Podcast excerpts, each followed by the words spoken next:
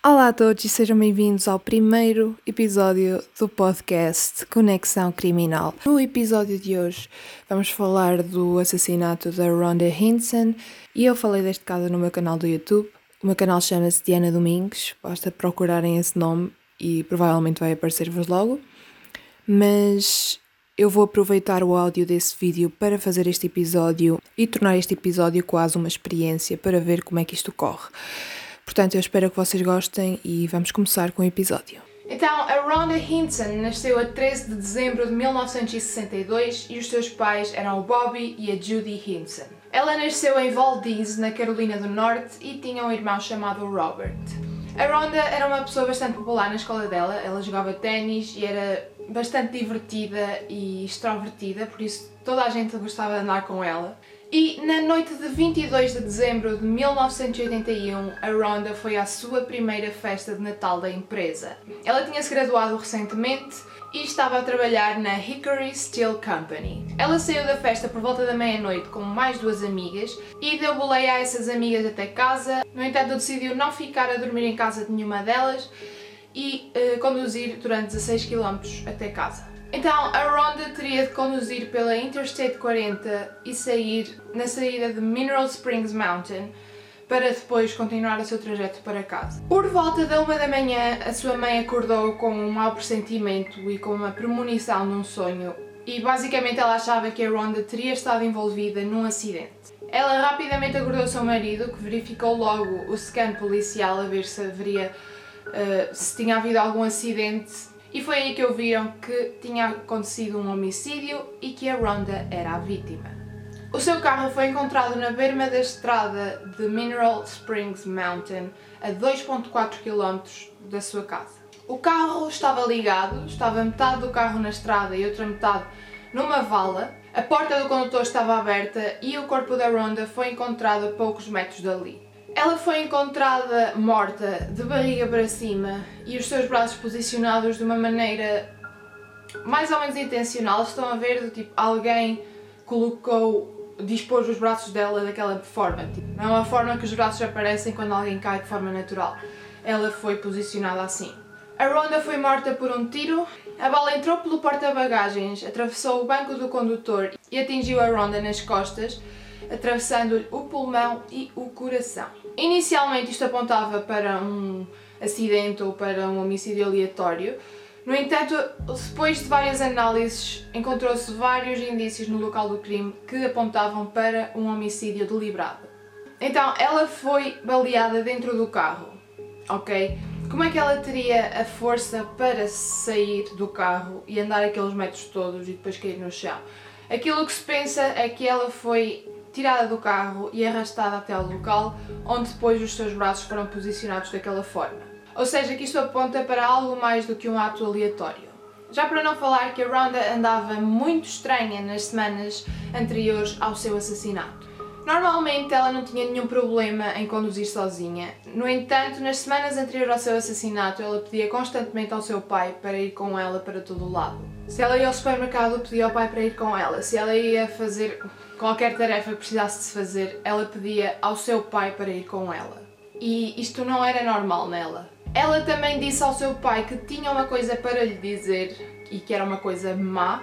No entanto, nunca lhe chegou a contar ao seu pai o que era e nunca falaram sobre isso. Numa outra ocasião, a mãe da Rhonda diz que teve uma conversa com ela em que a Rhonda lhe perguntou se haveria algum momento certo em que uma pessoa poderia dormir com um homem casado ou até ter uma relação com um homem casado. A mãe da Rhonda não fazia ideia se ela estaria a perguntar para ela ou para uma amiga, no entanto, a resposta foi exatamente a mesma, independentemente da situação. Não havia nenhum momento em que fosse aceitável estar numa relação com um homem casado e que isso, e que isso só a magoaria.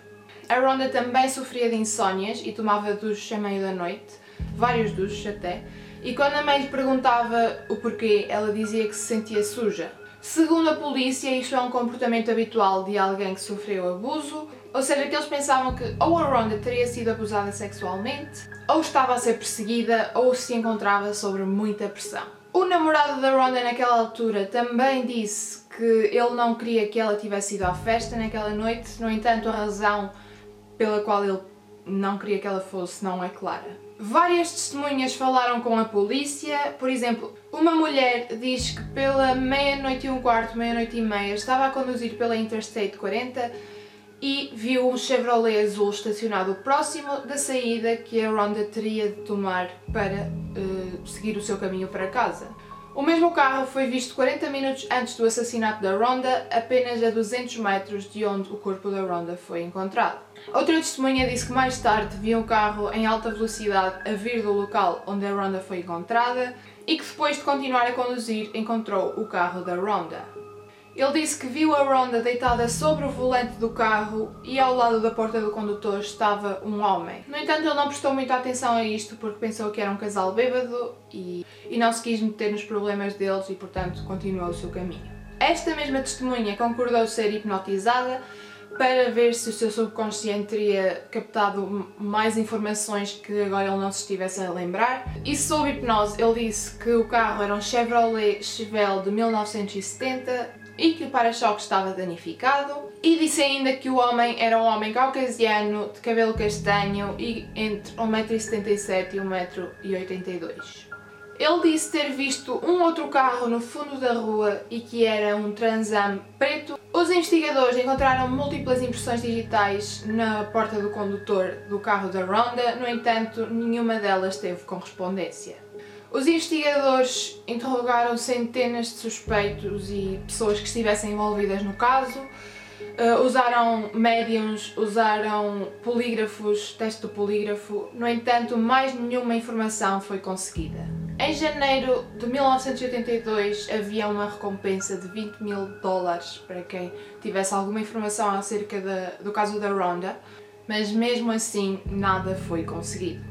Passamos agora para as teorias e há algumas teorias que possam ser possíveis para este caso. A primeira teoria é que havia um amante ciumento. Ou seja, a Rhonda perguntou à sua mãe se, se haveria algum bom momento para andar com um homem casado. É assim, isto é uma, na minha opinião é uma pergunta um pouco estranha de se fazer, especialmente se estiveres a perguntar para uma amiga. A Rhonda tinha 19 anos e acho que já era mentalmente desenvolvida para saber que isso não era uma coisa boa, estão a ver? E perguntar à sua mãe para uma amiga seria um pouco estranho. Na minha cabeça o que faz mais sentido é que ela estivesse à procura de aprovação por parte dos pais, ok? Uh, mas é possível que tenha sido para uma amiga, não sabemos. E portanto, talvez ela estivesse a dormir com um homem casado e a mulher deste homem descobriu e quis matar a, a Rhonda. No entanto, isto não faz muito sentido porque todas as testemunhas falam de homens e não de mulheres. Mas ela pode ter uh, contratado alguém para matar a Rhonda. Também pode ter sido o homem com quem ela estava a ter uma relação, que a Rhonda pode ter ameaçado expor a relação deles e contar à, à, sua mulher e ele não quis e portanto matou a Rhonda. Também pode ter sido o seu namorado que descobriu acerca deste amante e num momento de raiva disparou sobre a Rhonda. O seu alibi nunca foi exposto, não há qualquer informação se ele teria ou não uma arma e portanto também é possível que o seu namorado tenha uh, feito isto. É possível que tenha sido um crime motivado pela inveja e por traição. Há muitos casos em que isto acontece e este poderá não ter sido exceção e, portanto, é uma hipótese.